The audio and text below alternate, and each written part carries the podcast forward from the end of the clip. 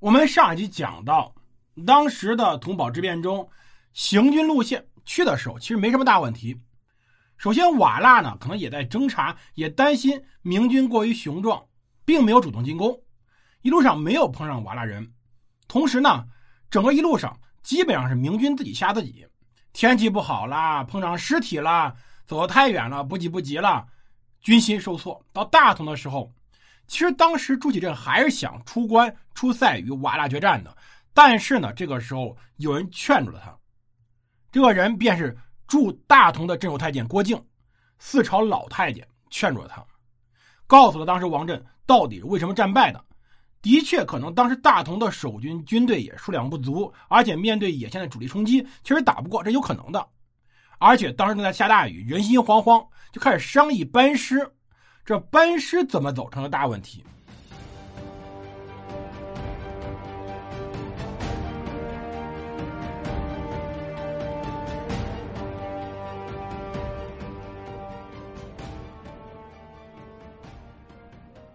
欢迎大家收听蒙头读书，大家好，我是胡蒙，这里是我们的战争史，我们来接着讲土木之变，来讲回去这条路，这才是出大问题的。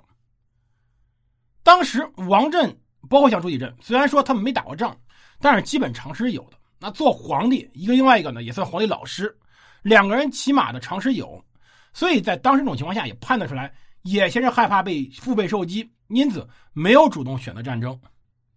而在这种情况下，当天呢又是狂风大作，骤雨忽至，而且呢最关键一点，郭靖向王振密告了，王振、朱祁镇两人也怕了，看来北上条路确实没法走，反正到这儿为止。这人也出来了，没遇到野仙，不怪我们呀，所以回去吧。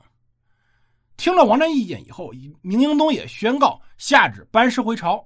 第二天，也就是初三的时候，便往回走。但这个时候开始出现一系列问题。首先，走到双寨儿宿营的时候，又现异象，天空有一朵巨大的黑云卷来，笼罩在亲征军宿宿地之上。古代人迷信这个事儿，实在看起来太可怕了，太晦气了。而且又是雷雨交加，暴雨倾盆。但其实我们能理解啊，北方山西北部、河北北部的地儿，到阴历七月底八月初的时候下个大暴雨，也是现在的八月底九月初下大暴雨很正常，对吧？这事儿不奇怪。但这个晦气天象呢，都不用请七年间监正来算，都觉得这事儿呢不是好兆头，赶紧班师回朝。但问题是怎么走，这是有矛盾了。有两条路，第一条。由大同东南方向出发，经豫州至紫金关入回京；第二条是从大同北东北方向出发，经宣府居庸关返回。这条呢，大同豫州紫金关的路线呢，是由当时大同都督监事郭登向大学士曹鼐的建议。紫金关呢，位于居庸关到马关之间，是河北平原进入太行山的一个要道。这条路直线较近，然而地形平坦。尤其大同到豫州这段路非常空旷，这个是个大问题，因为现在你不知道瓦剌在哪埋着呢。瓦剌我们之前讲了，也先把沿边的堡垒给拔了，就剩几个大寨子、几个大城。瓦剌可以完全如入无人之境，躲在某个特殊地方、某个山沟里面躲着。实际上到现在为止，我们都不知道当时瓦剌的野先到底在哪埋着呢。应该是在这一大片的山里面埋了这么多部队，明军也找不着，也查不到。所以在这种情况下，如果回师撞上当时的瓦剌部队，那就惨了。而东北方向大同宣府居庸关呢，其实就是原路返回嘛，怎么来怎么走，这条路呢更熟悉。最后，明英宗拒绝了曹鼐的建议，坚持从居庸关回师。在明史中，把这事又怪到王振氏头上了。到底怎么回事呢？王振是豫州人，刚开始的时候，根据英宗实录记载，刚开始的时候，可能王振想英宗到老家豫州看看。后来开拔以后呢，又担心大军经过自己家乡豫州的时候把庄稼踩坏了，因此阻止当时军队往那儿走，又从宣府走原路。这话说的呢，其实是没有什么道理的。确实走这条路呢会耽误半天到一天时间，但问题是咱去看看这时间啊，这是阴历八月初了，山西北部这时候麦子早收完了，哪有什么粮食让你采呀？而且，明宗真要是回到豫州，真采你粮食，以皇帝这种情况，他会赏你的，会赔给你们的，所以不存在这个问题。明实录明显是王振接了个锅过去，而当时的明史呢，后来记载，我觉得更靠近现实，就是英宗想走这条路。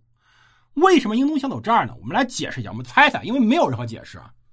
首先，第一条，战略上，紫金关虽然近，但中间有那么一大块的白地、平原，这种地理呢，当时明军也不熟悉，而且很有可能自己骑兵去做探马是打不过人家瓦剌兵的，很有可能被当时的野先偷袭，这有可能的。在空地上，在平地上跟瓦剌骑兵作战非常不利，而从宣府到军官这条路，山势险峻，道路崎岖。明军又走过一遍，比较熟悉，即使瓦剌骑兵来了，也不能发挥优势。第二个呢，是要考虑明宗的问题。明宗这时候二十二岁，劳师远征这么急切出来，结果呢没有打什么仗。